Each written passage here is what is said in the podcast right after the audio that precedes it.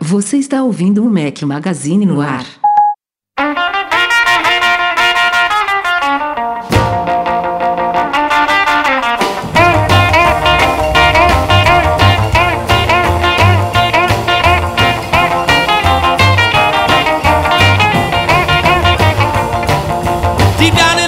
Fala galera do Mac Magazine, bem-vindos ao nosso podcast Três Patinhos na Lagoa 222.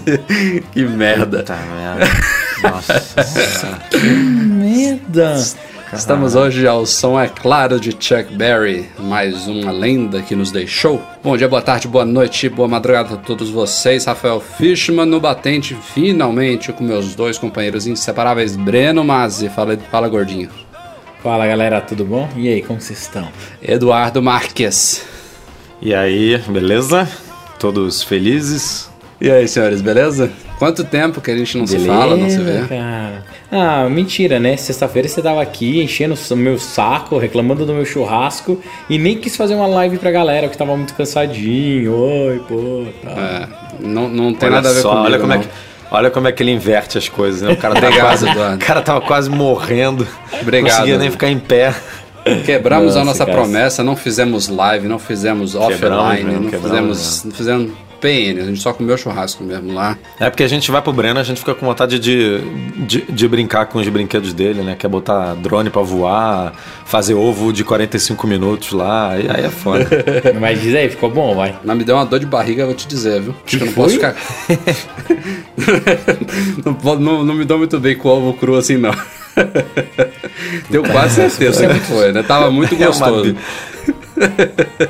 Ficou no banheiro o domingo inteiro.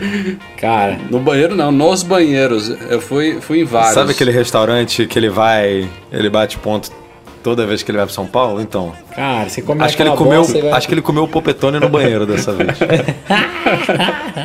É bem capaz. Não, bem que isso. capaz. Muito obrigado pela hospitalidade, Breno. Tava ótimo. Seu ovo. Ah, Não- que, não que ouve o que bom, você que fez. bom, Meu que Deus bom. do céu. Vocês viram, o cara adora meu ovo. Tá Tudo bem, terrível, vai. tá- Eu, eu te, Tá terrível. eu te perdoo, Chega, eu te perdoo. chega de introdução, chega. Ah, e finalmente vamos para um podcast em duração normal, talvez até maior do que a nossa média padrão, depois de dois rapidinhos nas últimas semanas, que a gente tem muita coisa para falar hoje. Vamos lá.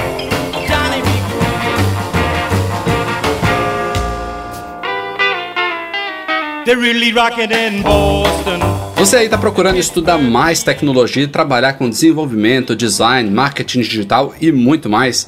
A Lura Cursos Online de Tecnologia, que patrocina aqui o nosso podcast, quer que você conheça a comunidade de estudos que mais cresce em língua portuguesa. Só no fórum lá do site da Lura há mais de 15 mil mensagens trocadas entre instrutores, alunos e monitores. Se você quiser entrar numa carreira de tecnologia, precisa conhecer ela sem dúvida nenhuma e de quebra, como ouvinte do Mac Magazine no ar, ganha 10% de desconto acessando alura.com.br barra Mac Magazine. Olha, a pauta do podcast já estava relativamente longa e hoje a gente quase que teve o que seria um evento da Apple, né? Já tinha rumores é, de que algo seria lançado essa semana. É, a gente ficou na expectativa há uma, duas semanas de saírem convites para um evento, né? Porque não é anormal a Apple fazer um evento em março, às vezes em abril. Mas o convite não veio e ainda mantiveram-se os rumores de que aconteceria algum lançamento essa semana. E aí a gente, chega, a gente chegou, obviamente, à conclusão de que os lançamentos não seriam bombásticos, né? E esse rumor de lançamentos foi meio que confirmado oficialmente ontem ainda pela Apple, lá na página de status do site dela, que ela lista lá todos os produtos e serviços online, como é que tá, se está tudo funcionando na App Store, se está tudo funcionando no iCloud, etc. Ela indicou que hoje, a partir das 4 da manhã, se eu não me engano, no Brasil, iniciaria uma manutenção na Apple Online Store do mundo inteiro, né, nas lojas online dela, e só voltaria às 9 e meia da manhã do Brasil, ou seja, mais de 5 horas aí de, manutenção, ela chama de manutenção, mas a gente sabe aí, é tradicional dela, quando ela tira a loja do ar, normalmente assim em dias de semana e por um longo período, elas voltam com novidades. E foi de fato o que aconteceu. A gente vai falar pontualmente aqui sobre as novidades do dia, que foi uma, uma certa avalanche, apesar de nada como a gente esperava significativo, talvez nada digno de evento, a gente vai também debater um pouquinho disso a seguir. Mas eu queria, neste ponto aqui, começar com as duas novidades que foram menos significativas de todas, que não valem tópico à parte, que foram, primeiro, novas pulseiras para o Apple Watch. O Edu sabe explicar isso melhor do que eu, mas é, tivemos aí algumas novas pulseiras de nylon, né, Edu?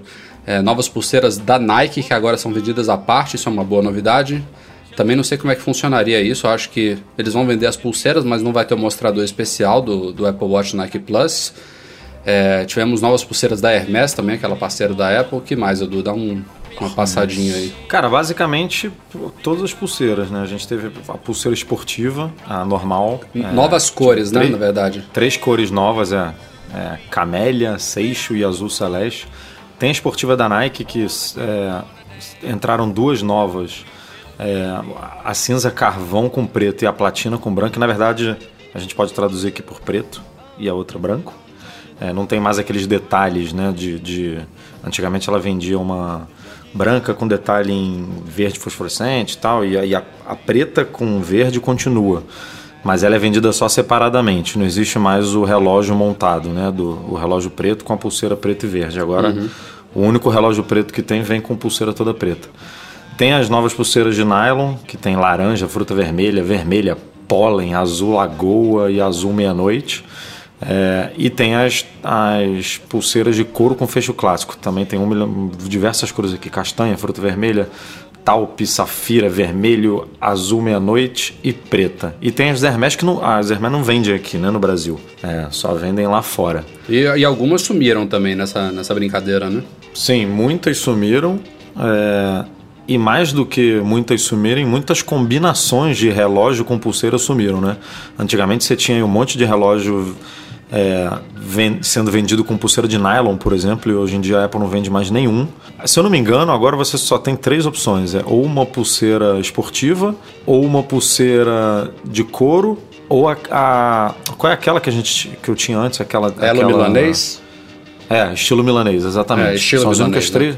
São as únicas três opções. Se você quiser, por exemplo, uma de nylon, você vai ter que comprar alguma dessas três que eu falei e comprar uma de nylon.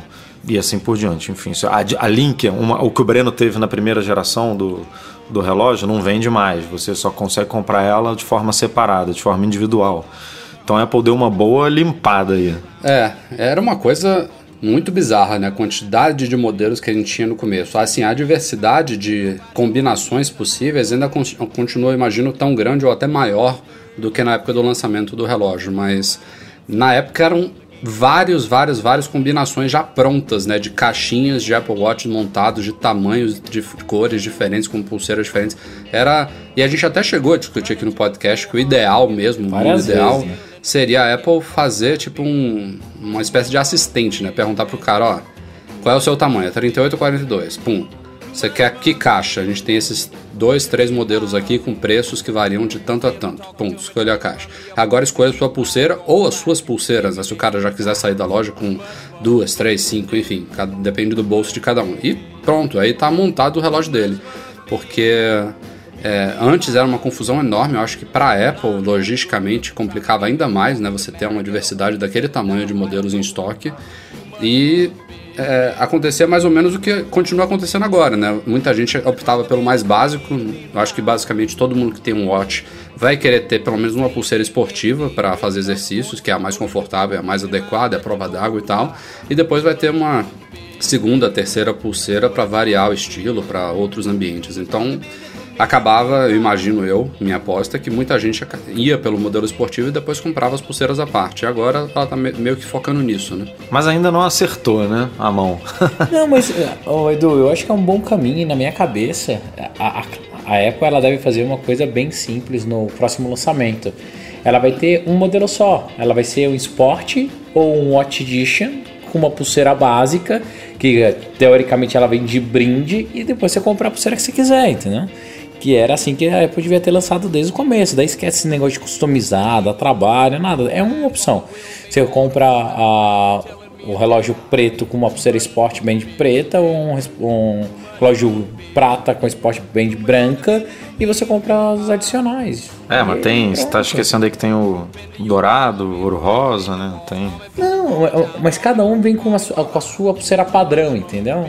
Eles não devem fazer muito mais variações, porque daqui a pouco você acha que a gente vai ver um relógio Product Red também? Não vai, vai ser mais ou menos isso. E pronto. E É, de vez eu- em quando eu eles devem lançar aqueles especiais, igual foi o primeiro, que foi o Edition.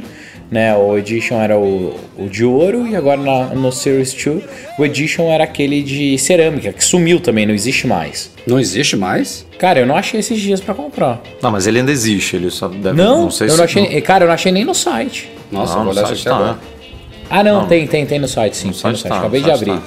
Porque eu fui comprar e não É, achava tá, tá nas lojas. Ah, na loja pode ser que não tenha mesmo, porque é, tava muito esquisito. E, e aí eu acho até que é um ponto. É, no- na primeira geração, ela lançou com um monte de opções, né? De pulseira, de combinações e tudo. Na segunda, quando ela lançou o Series 2, eu acho que vieram mais é, opções ainda. De que entraram aí pulseiras de nylon e tal, muitas, muitas opções de cores. E ficou muito tempo, né, nesse esquema de não ter estoque, de das pessoas não conseguirem comprar e tal. E agora ela deu essa reduzida, eu acho que para resolver um pouco dessa logística. Mas como o Rafa falou aí no começo, na minha opinião, eu acharia muito mais simples se ela fizesse, é, na verdade seriam oito opções, né, de, de, de caixa. Você compra ou 38 ou 42 das quatro cores disponíveis. No caso do alumínio, que, que eu tô falando. E aí você pega a sua caixinha, que só vem com a caixa do relógio mesmo, não vem com nenhuma pulseira. Depois você vai lá, pega a, sua, a pulseira que você preferir e leva os dois para casa, entendeu? No- acho que seria uma coisa muito mais simples aí para Apple fabricar e, e- e não precisaria ficar é, estudando o mercado para ver qual combinação de pulseira com relógio está vendendo mais, é, o que, que a gente tem que investir mais, menos. O estoque seria parecido do- do- dos produtos e ela conseguiria resolver esse problema. Eu acho que online a venda do Watch já deveria ser toda é, modularizada, assim. Não deveria ter esses modelos vários apresentados. Devia ser realmente um assistente, mais ou menos como a gente já faz hoje com Macs, como a gente faz com iPhone. Faz um passo a passozinho lá de três, quatro opções e o cara meio que vai montar um negócio personalizado. E ele vai receber em casa ou retirar na loja exatamente do jeito que ele quer. Nas lojas, eu, eu acho que seria um pouco estranho a gente poder comprar caixinha solta. E, e não sei se isso daria uma má impressão para o consumidor dele tá comprando duas coisas, tipo, em vez dele hoje, hoje em dia ele compra, ele paga um valor X e ele recebe o pacote completo, né? A caixa, a pulseira, o carregador, é, enfim, o produto completo. Se você tivesse, se você fosse separar totalmente assim, o cara teria que fazer duas compras separadas, né? A caixinha e depois levar separada a outra caixinha com a pulseira. Não sei se isso poderia causar uma má É, impressão. na- numa primeira compra, realmente não é, não é o que a gente está acostumado. Mas para só, para pra pensar, por exemplo, é, eu aqui, por exemplo, eu tenho três pulseiras do relógio. Pô, quando sair o próximo, eu não preciso comprar pulseira. É, Eu já até, tenho até o ano em que a Apple vai entendeu? mudar o, o formato, é. É, é que nem é que nem iPhone, a gente já tem um monte de capinha de iPhone. Aí quando você compra um novo, você não precisa comprar com capinha, você já tem. Então ah, eu vejo muito isso assim, é um é um dispositivo que dá dá para ter esse intercâmbio. Tem gente que tem 5, 8, 10 pulseiras. Aí o cara compra outra pulseira igual a uma que ele já tem, provavelmente, só porque é obrigado, basicamente. Então, eu, eu não veria tanto problema nisso, não. É. Ou então simplifica de uma vez por todas e coloca a pulseira esportiva como padrão em todos. Cara, quanto é que custa pra Apple essa pulseira esportiva, sinceramente? É, o que eu, o que eu falei, cara, dá pulseira de brinde. Exato. O cara compra as pulseiras depois. entendeu? Tipo, a, a Sport a padrão tá em todos eles e qualquer outra pulseira vendida à parte. Resolvido, entendeu? É mais É, porque fácil. ela já tá vendendo a parte pulseira da Hermes, pulseira da Nike, que antigamente essas pulseiras eram atreladas ao, ao relógio em si, né? Você só conseguia comprar, você só conseguia ter essa pulseira se você comprasse a caixa da Nike ou a caixa do, do É. é, da Hermes. Hoje em dia não, você consegue comprar, então é, misturou É. tudo, não tem por que se prender nisso.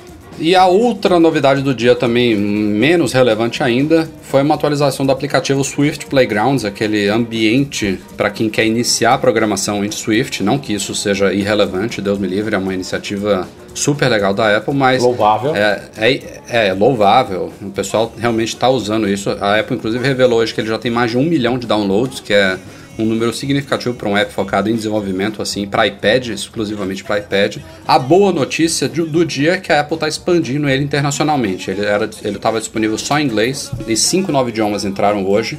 Mas a marca o português ainda não está entre eles. Entrou chinês, japonês, espanhol, latino-americano, que é o mais próximo da gente, acho que francês e mais um que agora não me falhou a memória, não sei se é alemão. Mas pelo menos está no caminho aí. Foi o primeiro, a primeira leva de cinco novos idiomas que se juntam em inglês no Swift Playgrounds. Fica a expectativa de outros virem por aí.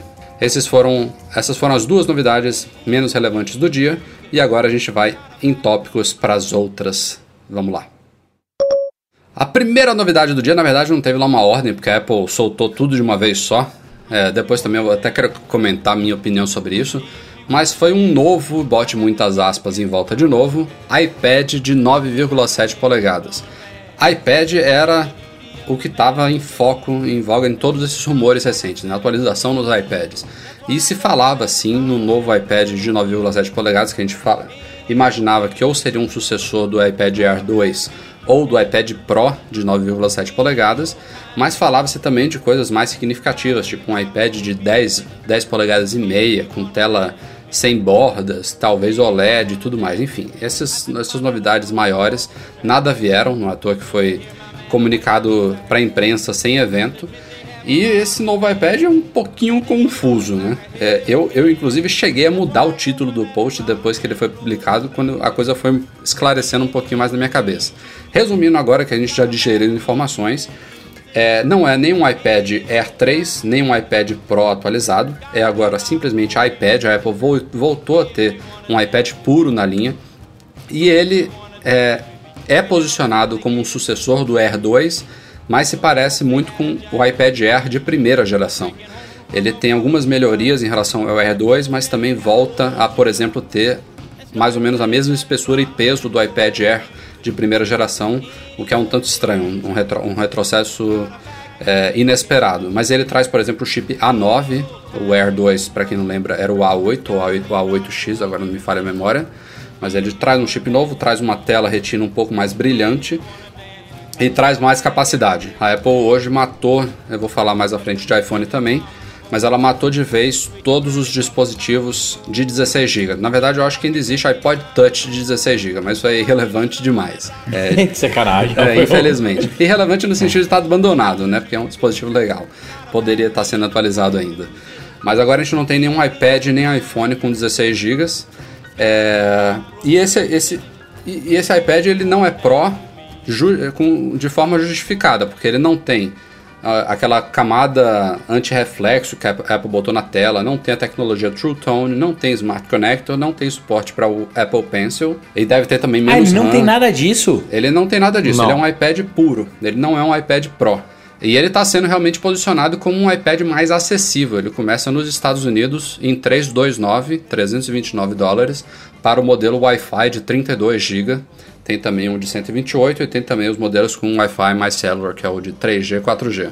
Mas, é, assim, o conjunto se explica pelo preço e tal, é um iPad bacana, não é um iPad com características desprezíveis, ele simplesmente não traz nada de novo pra gente, são... A câmera dele é melhor do que a do iPad Air 2 ou, Eu acho que é, é igual, a mesma coisa? 8 megapixels na traseira e FaceTime HD na frente. É, depois, cara, a gente, não... depois a gente Nossa, confirma. Não... Não entendi como é que ele ficou tão mais gordo assim. É, eu, eu acho que é o conjunto do, da, das tecnologias lá dentro. O próprio chip A9 também, que não é tão pequeno quanto o A10, deve ter uma dissipação de calor maior. Enfim, não tô, tô chutando aqui, não, não tenho certeza. Pô, mas os chips vão diminuindo, né, normalmente. O, o, o, o A9X não, mas... com certeza é, ah, é sim, menor entendi. do que o A8. Entendi. Qual era é o... o... preço padrão dele, do antigo? 499, não era? Hum, não sei se era 399 pro iPad de 9,7 polegadas, Edu. Agora eu tô na dúvida. Eu sei, eu sei que a, a, Apple também matou finalmente o iPad Mini 2, mas ela manteve o iPad Mini 4 agora só com versão de 128 GB. É, ou seja, a linha como um todo agora começa realmente no iPad de 9,7 polegadas. É curioso. O, o iPad de 9,7 polegadas começa em 329 e o iPad Mini 4, como só tem a versão de 128 GB, ou seja, o quádruplo da capacidade do iPad de 9,7, ele começa em 399, ou seja, o iPad maior é mais barato do que o iPad mini que está abandonado há um tempão, né? É o Mini 4 ainda. Não foi atualizado, só a capacidade que eles focaram no modelo de 128 GB. É... E ainda deixou o 4 ali na caceta do nome, né? De tirar. é, eu poderia Porra, ter tirado. Não tem mais nenhum iPad mini. Por que, que deixou o 4 ali? Ah, Mas é assim, Apple, né? Pra que, que, cara... pra que simplificar se a gente pode complicar? Apesar de, dessa explicação, o lançamento em si do dia ter sido um pouco confuso, a linha como um todo agora está um pouco menos confusa e, e, e entrelaçada do que antes, na minha opinião. O iPad mini é muito claro o que, que é, apesar de, como eu falei aqui, não ter sido atualizado, mas o nome dele também, seja com 4, seja sem 4 na frente, é, o tamanho é muito claro, e agora a gente tem um tamanho só. Eu acho que, ah, pelo que tudo indica, a Apple não deve atualizar mais o mini, ela deve manter esse 4. Não, não fala isso. Não. Eu não sei, eu não sei, é um palpite, diante dos rumores aí. Mas atualizou ou não, é um modelo só de iPad mini. Agora a gente tem esse iPad de 9,7 polegadas que é mais acessível, que tem umas características que não são desprezíveis, mas não, não tem as últimas tecnologias. E a gente tem os Pros que hoje não foram mexidos por nada, nem em características técnicas, nem em preços. Tem o Pro de 9,7 e o Pro de 12,9. O que eu estava conversando com o Edu em relação a esses rumores é que, como a Apple lançou agora esse novo de 9,7, pode ser que aquele rumor de 10,5 polegadas tenha a ver com realmente com o futuro iPad Pro, que pode inclusive ser lançado esse ano ainda, de novo, lá em outubro, setembro, outubro, como todos os grandes lançamentos da Apple. O borderless, né? Sem é, bordas nenhum. Porque realmente seria estranho a Apple trazer um dispositivo sem bordas e talvez com OLED antes do iPhone, né? O iPhone que é o carro-chefe dessas coisas. É, assim, na minha cabeça agora, você falando, fica bem claro mesmo. Pega, lança o iPhone, pode ser em borda, sem nada, tela nova, tecnologia OLED. E no tudo. mês seguinte o iPad. Isso, no mês seguinte o iPad, o iPad Pro. Mas uma coisa que eu gostei da Apple de verdade é que ela não, ela não complicou. Ela chamou o iPad de iPad, ela não fez um Isso tipo, foi bom. um iPad Palmas. SE, um iPad não sei o que, que a Apple é cheia de complicar os nomes, né? Ela, é. foi, ela foi pelo um caminho mais óbvio e fica uma linha na minha cabeça interessante que fica o iPad modelo popular de entrada mesmo. Distinguiu é... bem, né? O iPad normal do Pro agora. Isso, exato. Assim, cara, o iPad é para massa. iPad é legal. Daqui a pouco é capaz de até descer um pouquinho mais o preço. iPad é para todo mundo, galera. O iPad mini, na minha cabeça, ele tem que ser um iPad mais parrudinho do que esse iPad comunzão. Porque é para bem para uso específico, são poucas pessoas que gostam, tudo. Então dá para dar uma carregada no hardware dele e cobrar um pouquinho mais caro para justificar a fabricação. Ah, poderia, poderia ter equiparado agora, né, com o iPad. Isso, Botar um chip depois, A9 e tal, faz um melhor, melhor aqui, eu, melhor ali, pronto, acabou. Eu, não, eu não tô vendo muito futuro no iPad mini pelo, por um simples motivo, o iPhone Plus. Eu acho que depois que a Apple entrou nesse, nesse tamanho, ela canibalizou bem o iPad mini. Não que não, seja a mesma não, coisa, não, né? A gente está passando de 5 polegadas e meia para 7,9, quase 8. Não concordo, né? É uma Rafael, diferença grande. O iPad mini tem várias utilidades legais, assim, desde comércio, automação residencial, automa é, automação hospitalar. Cara, tem muito, são alguns cases fantásticos, fantásticos que o iPad mini resolveu, que o iPad convencional, que é um trambolho assim para ficar andando na mão, não resolve com tanta facilidade. Tem um hospital em São Paulo que eu não vou fazer a propaganda, mas todos os médicos e enfermeiros andam com o iPad mini no, no jaleco e o jaleco tem o tamanho certinho, não é tão pesado para ficar carregando. Pensa no é... futuro, Breno. Um iPad com tamanho de 9,7 polegadas borderless. Que ele vai ficar um tamanho não muito maior do iPad ah, mini. Mas, mas esse iPad ah, aí vai, vai demorar muito para chegar. Ah, não sei, Rafael, se não vai ficar num tamanho muito maior do que o, iPhone, não. Cara, não sei, não sei. É, na verdade, o rumor, o rumor diz ao contrário, né? Que a Apple vai crescer a tela e manter o mesmo tamanho. Exato. Que ela fala de 10,5, é, né? Porque, cara, porque é mais fácil para ela, principalmente por causa do uso de bateria. Não adianta você ficar reduzindo o tamanho e aumentando a tela e diminuindo a bateria. Ela vai durar menos ainda. Uma tela maior, um brilho maior e menos espaço vai foder a autonomia. A Apple não vai fazer isso. Então, mas em resumo, ponto positivo para a nomenclatura do iPad, achei muito legal.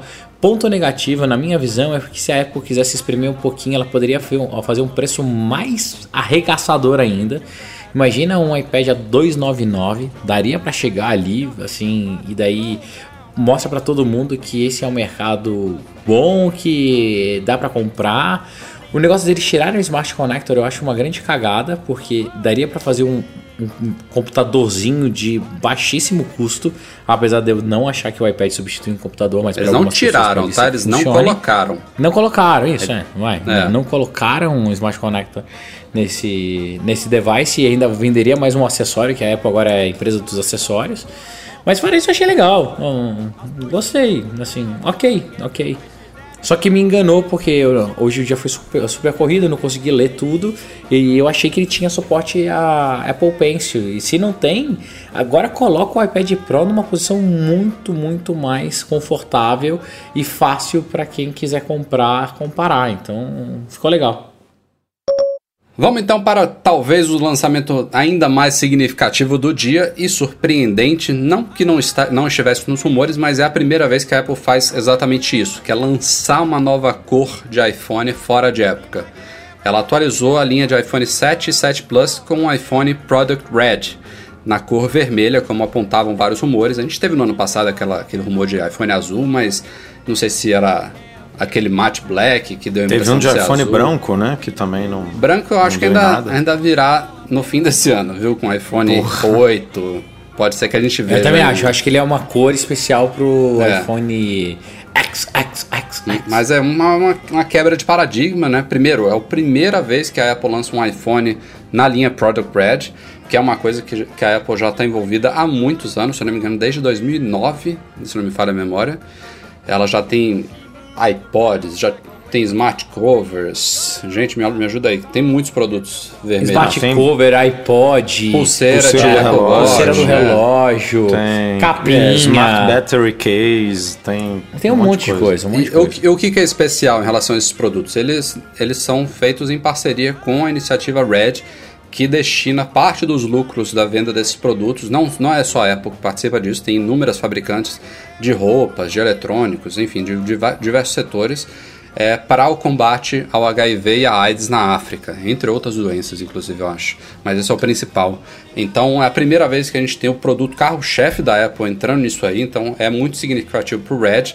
E é a primeira vez que a Apple também lança uma cor fora de época. A gente teve há muitos anos, vocês devem lembrar, na época do iPhone 4, Breno, o branco que atrasou? Foi, né?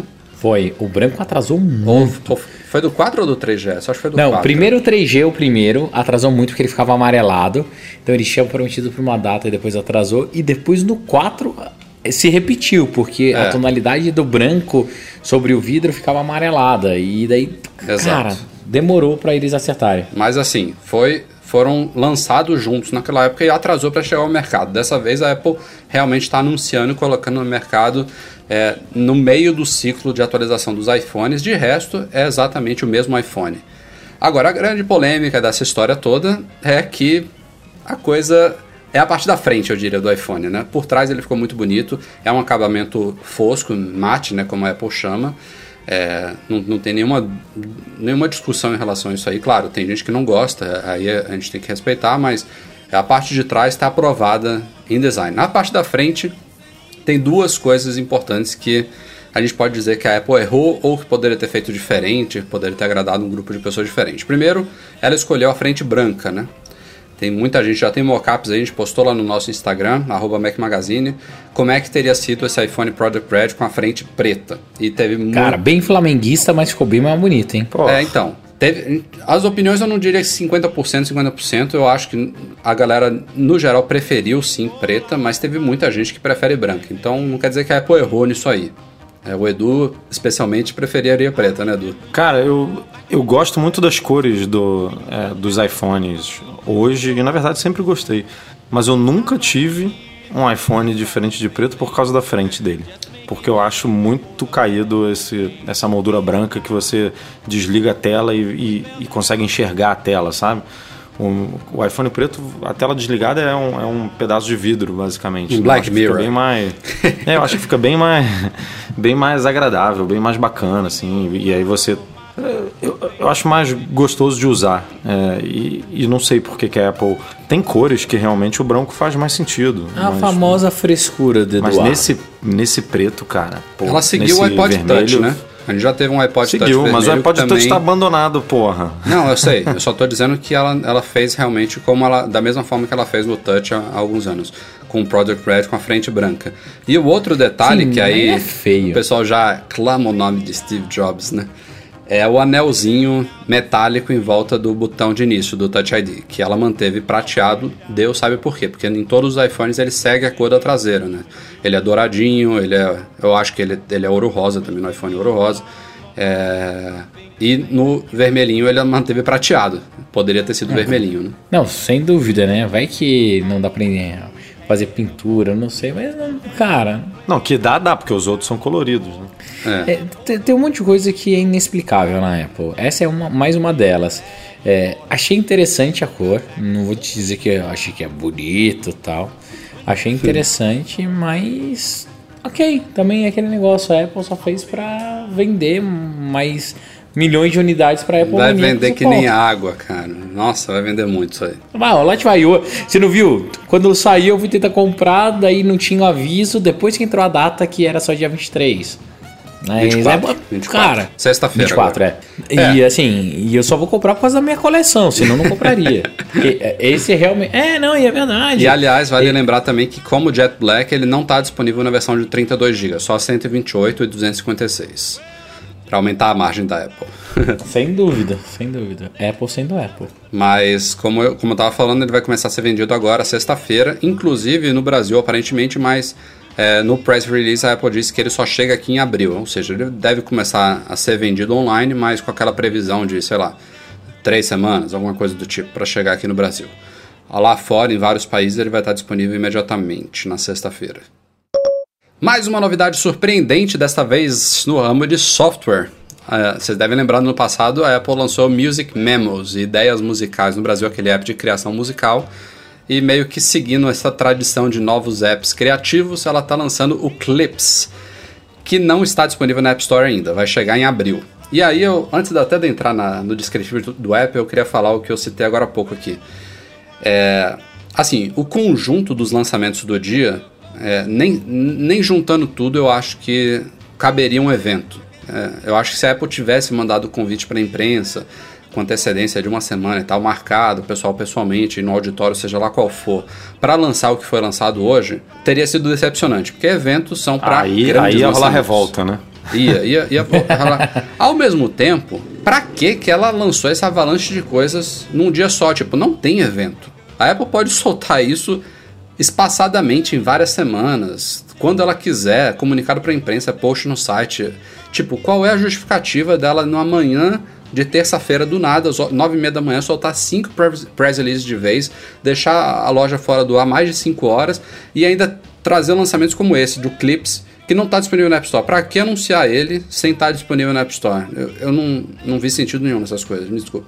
Na minha opinião, eu, se fosse o, Phil Schiller lá, eu teria Cara, falado, vamos gente, lá, vai, um passo, um passo para trás, Rafa. Não tem nem por que lançar um aplicativo como esse. Calma, Ela é calma. vendedora. Você É- detonou Não, é o, o- o do ano passado. Eu já tava esperando que você ia falar a mesma coisa pra esse. Mas, Mas vá, diga. Não tem, mas não tem por que a Apple fazer. Ela tem a maior ecossistema de desenvolvedores do planeta. Já tem o Prisma, que é um aplicativo legal pra caralho. Que ela já promoveu, que faz o que Não faz. é a mesma não tem coisa. por que eles. Ah, não é porque é da Apple, meu Deus do Não, céu. não, não, não é a mesma coisa. Para, Rafael. É Rafael outra pro... ele, ele, ele precisa, tá muito mais precisa. pra Instagram Stories, pra Snapchat do que pra Prisma. Ah, cara, não precisa. De verdade, não precisava. A Apple, ela tem Não, que não precisa. que não precisa fazer essas coisas. Ainda mais para mim dizer, cheira, sabe o que? Vamos botar prazo porque os desenvolvedores são atrasados. Agora que colocou o press release já colocou uma data, negado, vocês têm que me entregar. porque se não me entregar vai ficar feio. É isso, mas cara... Tá, tosco. vamos lá, vamos falar do app, vamos explicar. Como eu falei, parece que é uma é a Apple querendo entrar na onda das stories do Snapchat. É um aplicativo que vai ser gratuito tanto para iPad quanto para iPhone. Isso aí já começa o diferencial aí, é um aplicativo universal e vai ser basicamente para você criar videozinhos divertidos com filtros, efeitos, bolhas de fala, trilha sonora, efeitos sonoros, enfim. A gente tem que ver na prática como é que ele vai funcionar, o que, que ele vai trazer, mas são muitas coisas. É, a Apple promete de forma altamente intuitiva, não vai ter tipo linha do tempo para edição, nada muito complicado. E ele traz, além dessa questão de universal, traz uma coisa que é o tipo de diferencial Apple-like, tá? Que talvez. Não é que justifique a existência do app. Eu concordo com o Breno que não precisava, mas ao mesmo tempo eu também não vejo ele como desnecessário. Eu acho que vai fazer um baita sucesso. Jo a, a É molecada o- ama esse tipo de coisa. É mais Como uma que variação. chama o do áudio lá? É, então, você vai poder criar legendas e textos sobre a sua imagem com a voz, né? Você, ele mesmo vai fazer a leitura da voz em 36 idiomas diferentes. O português deve estar no bolo, a Apple não, não liberou a lista de idiomas, mas a gente deve estar lá no meio. E vai fazer isso automaticamente tal. Inclusive vai fazer reconhecimento facial das pessoas que estão no- nos vídeos, meio que é, tipo, eu fiz um, um clipezinho lá do Breno, ele vai identificar que é o Breno, vai permitir, vai me oferecer automaticamente para eu compartilhar o vídeo pro Breno, entendeu? Enfim, tem algumas firulinhas que parece que vão tornar o app legal. Eu, assim, eu, eu vejo, inclusive, muito mais potencial no Clips do que no Music Memos lá do ano passado, que eu também achei legal. Não é para mim, não é para você, Breno. Tu, tu gosta de puxar essa porra de volta. Cara, aquele ali. Aquele Isso ali chama tá- tá- paga-pau, fanboy. Não é paga-pau, música Breno. mesmo é Eu legal. só não tô olhando pro meu umbigo, cara. Eu não Aquele ali tá enterrado junto do iPod. Cara, música mesmo. Puta, Não, deve o, ter o feio foi a Apple lançar aquele negócio lá e tá abandonado depois, né? porque a gente não ouviu mais falar do que negócio. Não foi Claro, atualizado, enfim. Isso que eu Sete feio. pessoas usam aquilo. Ó, vocês vão ser Nossa, detonados. Você é muito... Ah, cara, tudo pode bem, detonar. pode a Apple é detonar. mainstream, cara. A Apple faz, vende 78 milhões de iPhones Tá, no e- trimestre. Vai fazer um app pra usar, pra meia dúzia usar. E o que, que você achou do de hoje, Edu? O que, que eu achei do de hoje? É. Achei que não precisava também, não. Eu também acho que não precisa. Ninguém tá dizendo que precisa. Não é essa a questão, gente. Não, é difícil falar com, sem a gente. De novo, né? Foi o que você comentou. Lançou sem lançar, porque só comunicou. É, besteira fazer isso. Lança daqui a duas, três, quatro semanas quando o bicho estiver na App Store. Ó, a gente não pode ficar falando muito do Mu- Music Memo, não. Tô puxando uns dados dele aqui, olha que legal. Eles tiveram sensacional lançamento em 2016. No primeiro dia, eles tiveram uma, mais ou menos 30, 35 mil downloads. Só que na história, ele foi lançado no dia. Só deixa eu pegar certinho aqui. No dia 20 de janeiro de 2016, tá? É, depois disso, o Music Memo quase não tem downloads, Rafa. Quase não tem downloads. Ou mais que isso, ele parou de ter download no finalzinho de 2016. E até agora a Apple teve 927 mil downloads do app. Vale a pena pra Apple fazer isso, cara? Não, eu vejo muito, muito mais potencial no Clips do que no Music Memos. Eu só tô comparando porque são apps que nenhum dos dois a Apple precisava fazer e estão mais ou menos na categoria criativa lá e tal. Apps que. Na, porra, esse, esse novo Ah, é, Esse novo no primeiro dia vai ter mais downloads do que o, o Music mesmo. Rafa, É. isso é muito pagar pau, cara. Não tô. Aposto. Breno, eu não vou. Eu nem vou usar o app, cara. Eu simplesmente não tô olhando só pro meu umbigo. Eu tô... Cara, você tem alguma dúvida que esse negócio não vai fazer sucesso? O Clips, eu não tô fazendo Music vai ser Não, legal. sus- o que eu tô falando é assim. Sucesso, existe sucesso e sucesso, né? Tipo, eu acho que vai ser que nem o App Store do iMessage. Vai ter. Vai bombar no começo ali, todo mundo vai ficar querendo brincar, depois o negócio vai morrer. Porque o nego vai ficar usando o Instagram, vai ficar usando o Snapchat, vai ficar usando o que já tem aí. Aí, aí já mostra que a Apple não errou. Se ela tivesse colocado uma timeline, eu falei timeline agora há pouco, só para não confundir, né? Eu falei antes da edição de vídeo, né? Que é muito comum de ter uma linha do tempo para editar vídeos. O que eu tô falando agora é uma timeline social. Tipo, se o Clips tivesse a publicação dentro, com o perfil in- interno dos usuários, pro cara ter que abrir o Clips para acompanhar as outras pessoas que estão usando o Clips, aí, bom, já nasceu nat morto, né? Agora, não é isso que a Apple propôs, é um app, como o Breno citou aí, no caso do Prisma, do, do Prisma, que você vai criar suas coisas lá e você vai compartilhar no Instagram, você vai compartilhar no Facebook. Então, ninguém vai deixar de usar esses apps, Edu. É uma, uma outra forma de você criar conteúdo para esses apps. Não, é outra forma, mas se você já tem no Instagram, já tem no Snapchat uma forma de botar frufru na foto e no vídeo, não sei o que, é muito mais fácil. Cara. A galera já estar no aplicativo lá tá consumindo o conteúdo indignado. e usar o aplicativo para isso, entendeu? Então, eu fico indignado não pela Apple tá lançando isso, que ela pode lançar o que ela quiser. Eu fico indignado por você defender, só isso.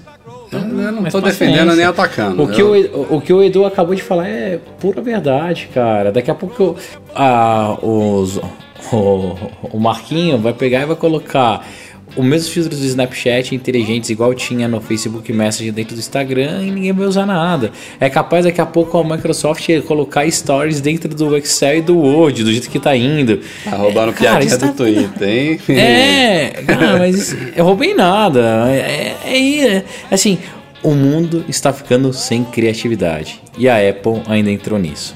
Dá pra entender. E como diria o Boris Casoy, isso é uma vergonha. Saindo dos lançamentos da terça-feira e voltando para o mundo dos rumores, obviamente, apesar de nova cor de iPhone, teremos novos iPhones lá para setembro, outubro. E rolou um rumor aí curioso nessa semana, trazido por um site, se não me engano, coreano, é, sobre o iPhone 8 trazendo um design aquele estilo gota d'água, né, do primeiro iPhone, o iPhone de 2007. Não que ele vai ser igual ao iPhone original, mas que ele teria um formato parecido com uma traseira um pouco mais ab- abaulada do que o atual e como apontaram outros rumores recentemente que ela voltaria a ser de vidro. É, e aí a galera comentando é até curioso, eu acho que você também já falou nisso, né, Breno? A gente fica com medo de o iPhone voltar a ter uma traseira de vidro quando a gente tem tantos problemas de iPhone caindo no chão e a tela rachando. Eu mesmo tava com um há pouco tempo, já troquei o meu, mas é, fica aquele, medo, né? Ele com vidro na frente e atrás vai, vai se tornar mais frágil do que nunca. E teve muita gente falando que, nossa, na época do iPhone 4, do iPhone 4S, que já era assim, meu iPhone eu tive muito menos problemas do que depois, né? Parece que a Apple fez uma mágica naquela época. Não, não era nem mágica, eu acho que era a construção. A construção em si era mais robusta. É, esse negócio que o Johnny Ive tem, a obsessão de deixar o telefone cada vez mais fino, é, deixa ele menos robusto. Se você pega o iPhone 4 e 4S, meu, ele parecia um tijolinho, era um negócio legal, parrudo. Se desse na testa de alguém, matava. Assim, é- era um device que quem olhava falava, nossa, que coisa sólida. A partir daí, a gente ficou com uns telefones meio estranhos, se eu for parar pra pensar. É, esse negócio de deixar fininho, fininho, teve aquela, aquela vez ah, que a galera entortava o telefone, depois o tanto de problema que a Apple teve. O que eu quero ver é se o Ive vai deixar esse telefone ter vidro dos dois lados, como que ele vai fazer para ser tão fino igual e não pesar muito mais do que o que pesa o atual, porque ele adora esse negócio de mais fino e mais leve, né? Então, É, o vai ser uma 4 e o 4S, boa- apesar de serem bem menores em tela, eles eram bem pesadinhos, né? Eu lembro. Bem pesado, é, tijolinho, cara, atacava na testa, matava. assim. É, veremos, veremos. Os rumores estão com tudo, a gente vai continuar acompanhando aí. Ainda falando de iPhone, a Apple trouxe uma novidade, uma mudança significativa para quem quer comprar o Apple Care Plus, que até hoje não é vendido no Brasil. Deus sabe por quê, a gente já falou disso aqui no podcast. Mas o Apple Care Plus é basicamente o Apple Care para iPhone, para Apple Watch. Tem mais algum? Acho que só esses dois, né? É, e o Apple Care é o plano de garantia estendida da Apple. Ela oferece um, um ano por padrão, garantia de fábrica em todos os produtos, e quem quiser pode comprar o Apple Care é, para Macs ou então Apple Care Plus para iPhones e estender essa garantia por mais um ou dois anos com alguns diferenciais, tipo umas taxas especiais para trocar a tela, para trocar o aparelho em caso de dano acidental, etc e tal. A diferença agora é que desde sempre, na verdade, o Apple Care Plus ele poderia ser comprado para iPhones até 60 dias, até dois meses depois da data original de compra. Passou, passou esse período, você já não tinha mais direito a comprar o Apple Care Plus, que é diferente do Apple Care normal. É, Em Macs você poderia ter 11 meses e 25 dias de uso do Mac, você tinha direito a comprar e ativar um Apple Care e estender sua garantia. Com iPhones não, eram 60 dias e a Apple agora está igualando essa política de um ano, inclusive para iPhones. Então, Apple Care Plus agora vai, ser poder, vai poder ser comprado, claro, ainda não aqui no Brasil, apesar de que a gente já falou no site que ele é atendido no Brasil, embora não seja vendido, mas para iPhones vão ser poder comprados até um ano da data original de compra. Só tem pequenos detalhes aí. É, a Apple diz, por exemplo, que ela pode requisitar uma inspeção física do aparelho, ou então, no mínimo, que você rode um diagnóstico remoto e tal, enfim.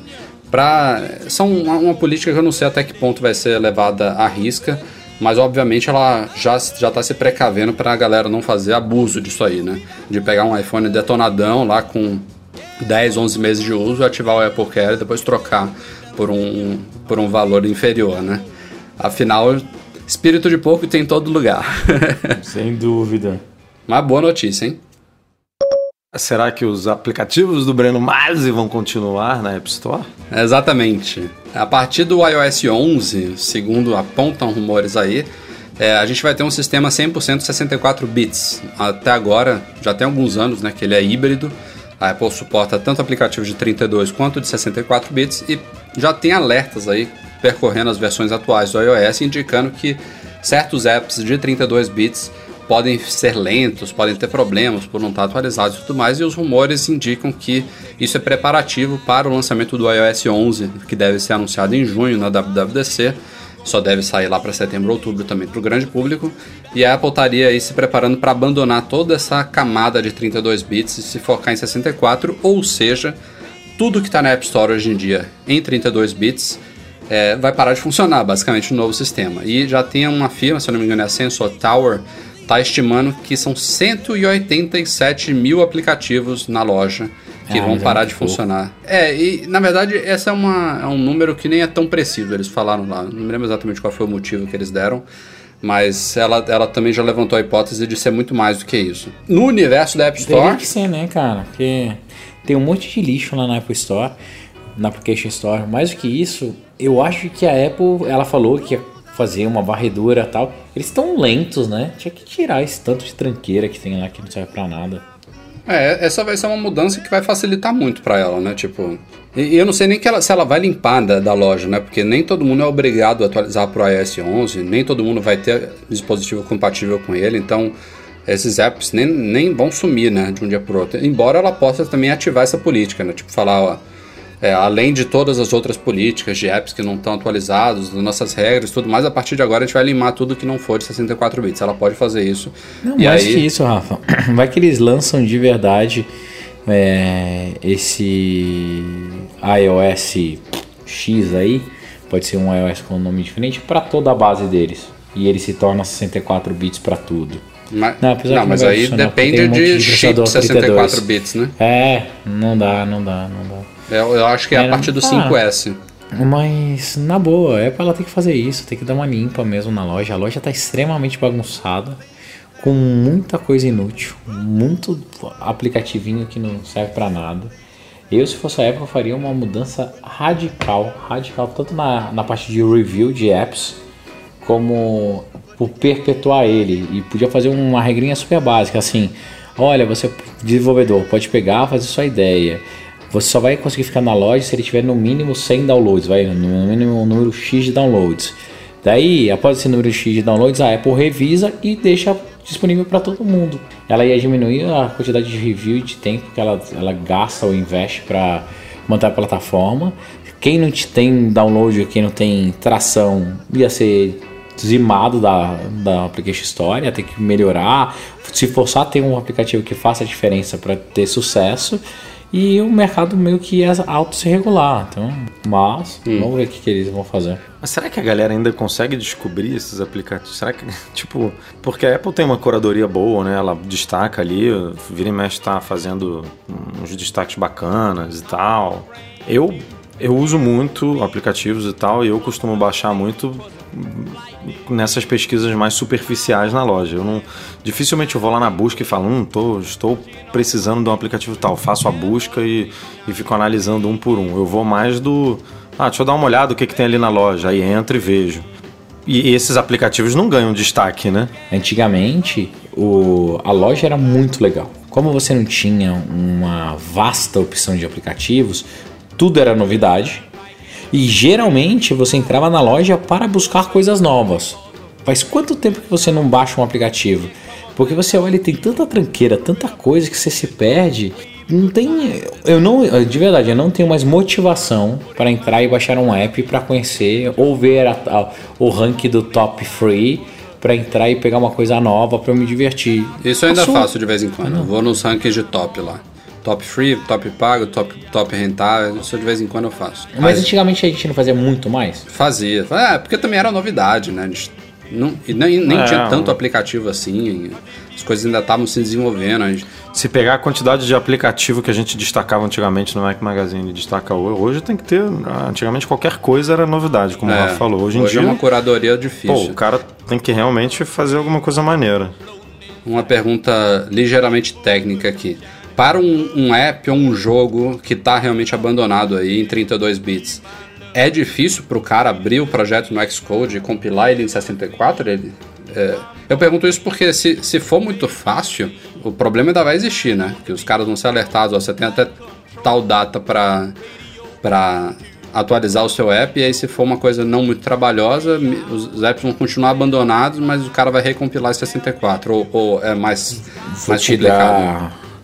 Vou te dar uma visão extremamente superficial, tá? Sim, sim. Óbvio que tem algumas classes ou algumas libs que a galera usa que não devem ter suporte a 64 bits.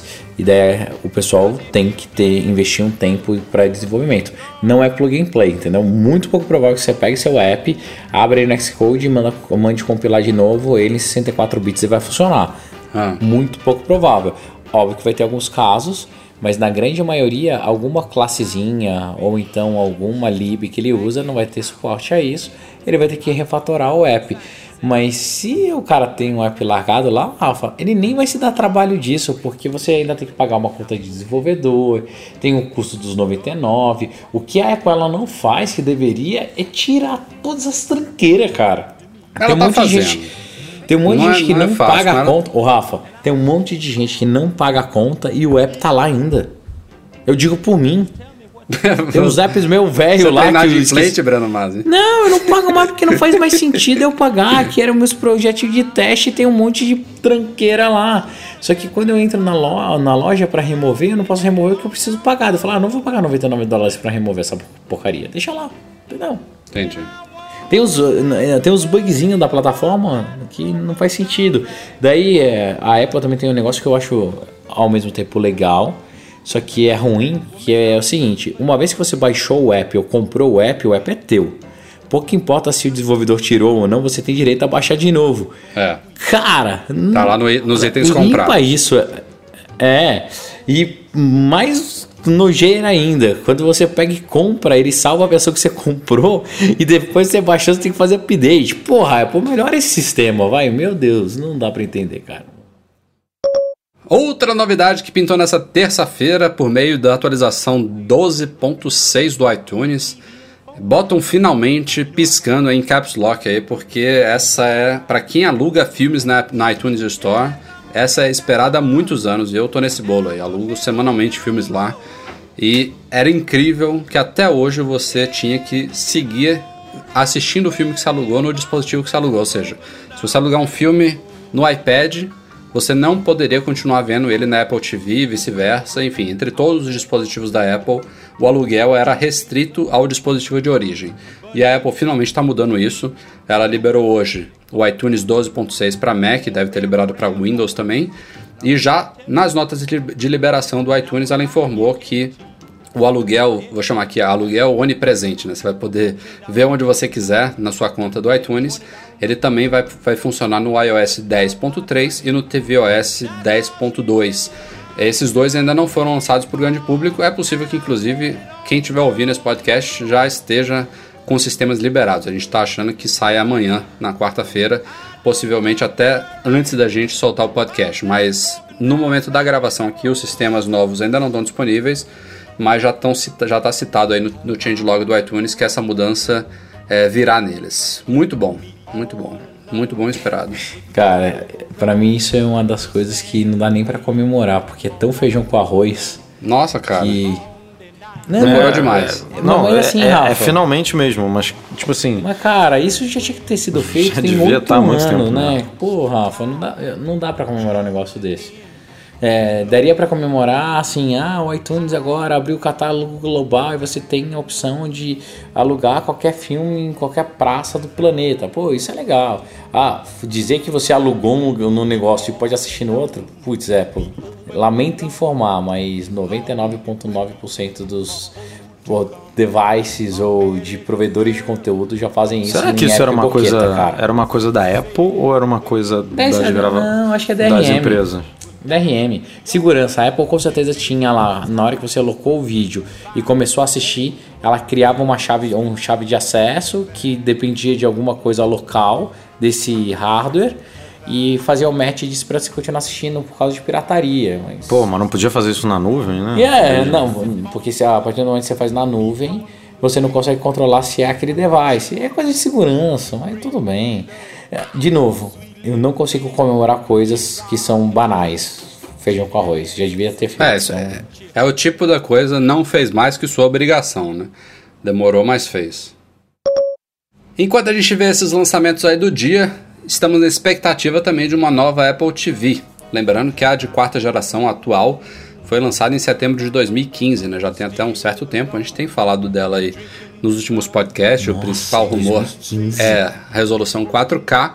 E agora surgiu aí uma primeira evidência da Apple TV de quinta geração num registro de desenvolvimento aí, tem um código que não existe hoje, enfim.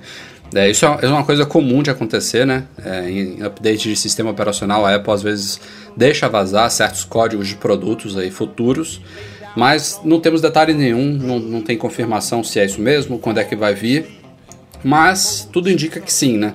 O que caiu por terra aí foi um produto misterioso que a gente já estava acompanhando nos sistemas lá da FCC, a Federal Communications Commission lá dos Estados Unidos, que é basicamente a Anatel americana. A gente já estava desde o ano passado vendo aí detalhes de um produto que a Apple tinha enviado por homologação, tinha algumas coisas estranhas, porque ele não tinha Wi-Fi, né? Do, é, É. Acho que Não tinha, pelo menos NFC. teste de Wi-Fi, né? O, não, não, não é que não tinha Wi-Fi, mas não. Poderia ter usado um Wi-Fi de É, algum. já existente. é, que ela já tivesse sido testado antes. Essa era a Exato. nossa Enfim. esperança. Todo mundo apostava que era tal Apple TV de quinta geração, ou até um novo AirPort, ou então uma mescla de Apple TV com AirPort, mas não foi nada disso. Inclusive, é uma coisa É uma completamente. tranca! É uma maçaneta, uma tranca de porta, provavelmente pro Caralho. Apple Park, cara. Nada a ver. Meu Deus. Nada a ver, enfim. Oh, A mas Apple- eu vou te falar, Rafa, se eles colocassem numa caixinha e vendessem na loja, eu comprava. É, Ah, claro, isso aí não tem dúvida. Tu É. fala que, é o, que Apple o Rafa é. Paquita do Jobs, mas tu é. Não, não, Você- eu gosto dos produtos. Imagina Você, que animal. você é a Paquita que coça os bolsos, né? Que você pega uma, uma fechadura que abre com. funciona direitinho com iOS e tal. Ah, é legal, é legal, é legal. É. Mas enfim, Mas decepcionante. foi uma trollada, hein? É. Isso foi aquela trollada, cara. Certeza que a galera que estava desenvolvendo esse produto viu os rumores e rolava Mas de cá, rir. falava, deixa eu fazer uma pergunta. Isso tem que passar mesmo pela Isso que eu ia FCC? perguntar, cara. Por que, que tem que estar lá? Tipo, não, Não, vai ser mas comercializado. Não, mas ela deve ter algum tipo de conexão que precisa de homologação, Rafa. Porra, mas co- se você criar um bagulho pra tua casa, você precisa, Precisa. passar na Anatel? Óbvio. Não, não precisa. Oh, não, não, Não, cara, Breno, que se tem- isso? Não, Claro se que tem. não, cara. vamos lá, Rafa. Se tem o Breno Masi, pegou um Arduino, fez um negocinho tosco, óbvio que eu não tenho que ter um negócio na Anatel. Daí você pega uma Apple que vai ter 8 mil dessas fechaduras instaladas no seu parque, precisa ter uma produção em escala, óbvio que precisa ter a certificação. Ele não vai construir em casa, né, maker? não, o Edu- não é fez uma pergunta não, idiota Entendeu? aí, mas- Não é cada sala assim, ó, cada sala aí constrói a sua. Não existe isso.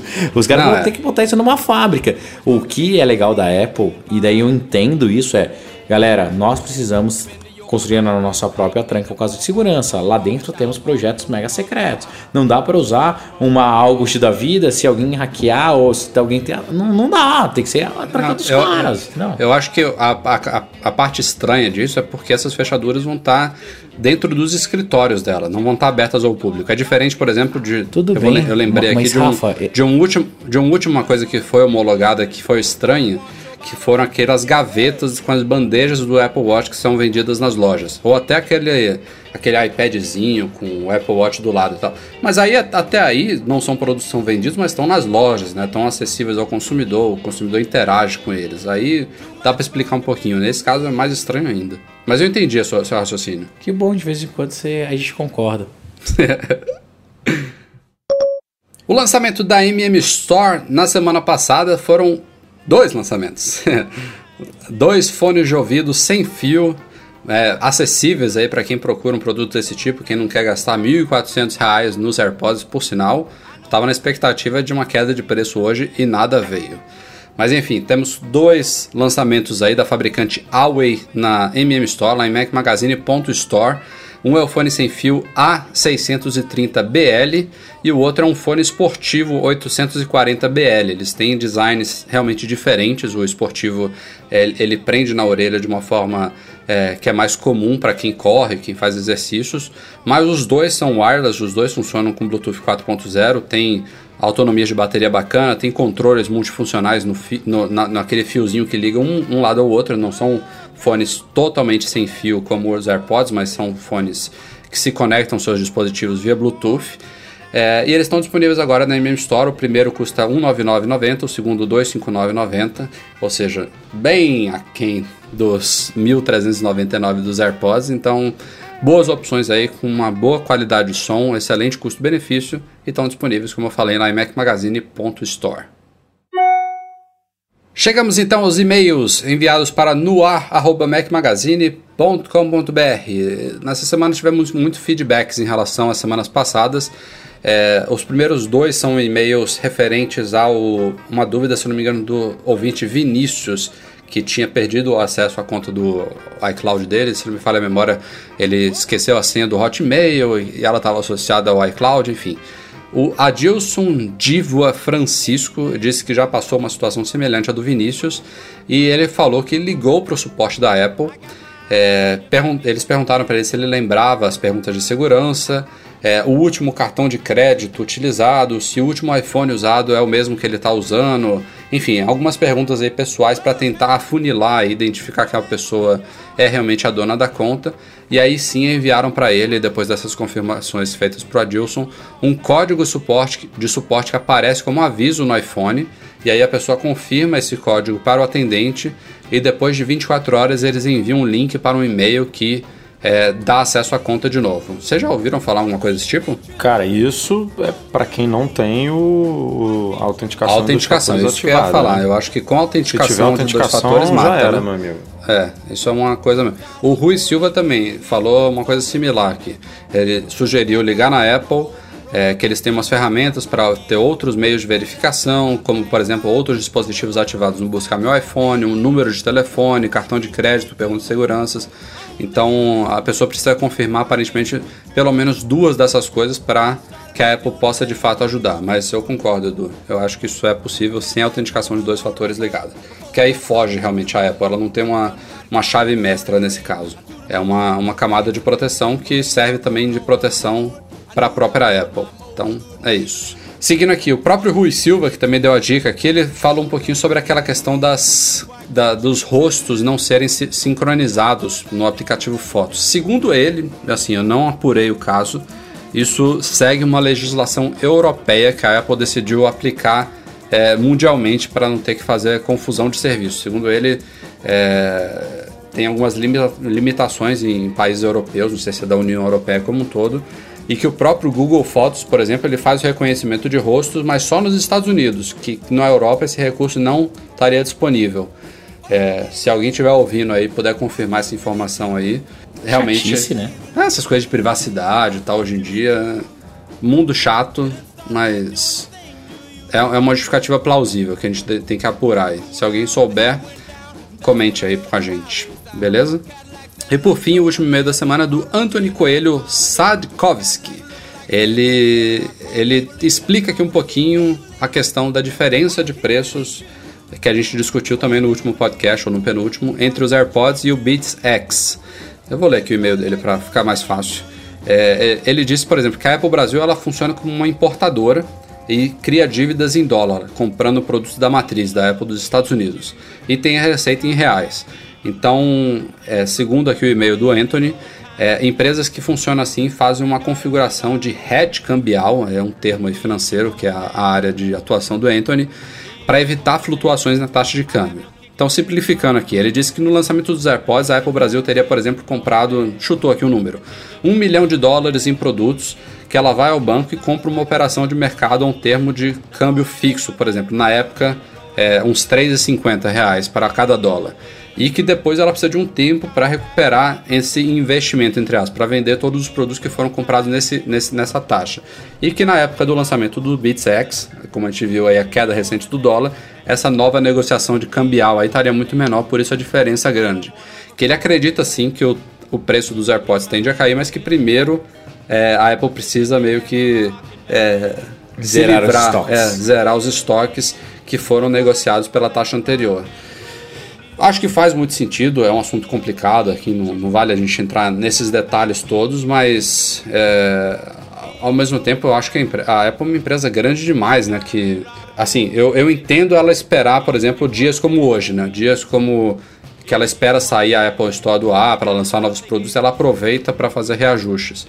Mas depois de um lançamento de um Beats X, criando essa diferenciação, um produto que, embora tenha uma marca diferente, é do é, tá sobre a- hoje em dia sobre a guarda-chuva da Apple, é, essa, essa discrepância fica muito estranha para o consumidor. Ninguém aqui é idiota, né? Todo mundo sabe quanto que custa os AirPods e o Beats X lá fora e, e fica muito estranho assim. Se for isso mesmo, é, a gente tem que ver muito em breve essa, essa redução de preço. Eu achava que viria hoje. Não, e não, e não vai ter essa queda toda que justifique é, essa diferença de 1.400 para 800. Um foi lançado em dezembro e o outro foi lançado em, no começo de fevereiro. Tipo, não, Não, eles foram anunciados no mesmo dia. não, anunciado sim, mas um chegou para ser vendido no Brasil no começo de dezembro e o outro chegou no Brasil é, no começo de fevereiro, não foi? Não, tudo bem que o dólar caiu bem nesse, nesse período aí, viu, Edu? Mas. é, Ma- mas tinha que ter é- caído, sei lá, de, de 4 para 2 para poder justificar isso. É, Porque é são, são 10 800 dólares lá fora, né? São, são 10 dólares lá fora de diferença e 800 reais de e 600 reais de diferença aqui no Brasil. É, é, eu acho que é a maior que ter caído muito. dos últimos tempos. Tinha que ter caído demais. É, não, não ia cair muito. Mas se tivesse, por exemplo, caído 200 reais hoje, eu acho que o pessoal já teria se animado um pouquinho, não sei. É, estranho. É, estranho. Ah, e, ah,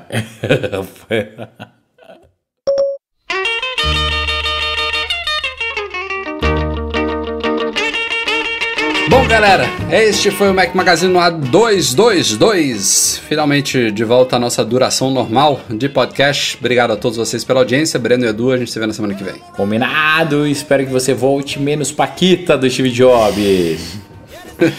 Será que teremos novidades até semana que vem?